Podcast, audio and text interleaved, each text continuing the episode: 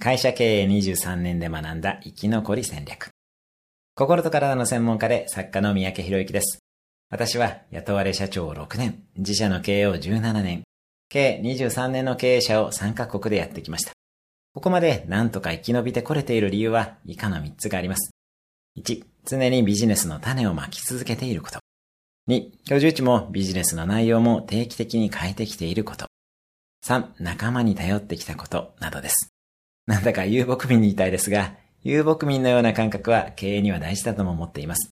ビジネスは常に需要と供給のバランスなので、需要が多い分野に移動していく必要があります。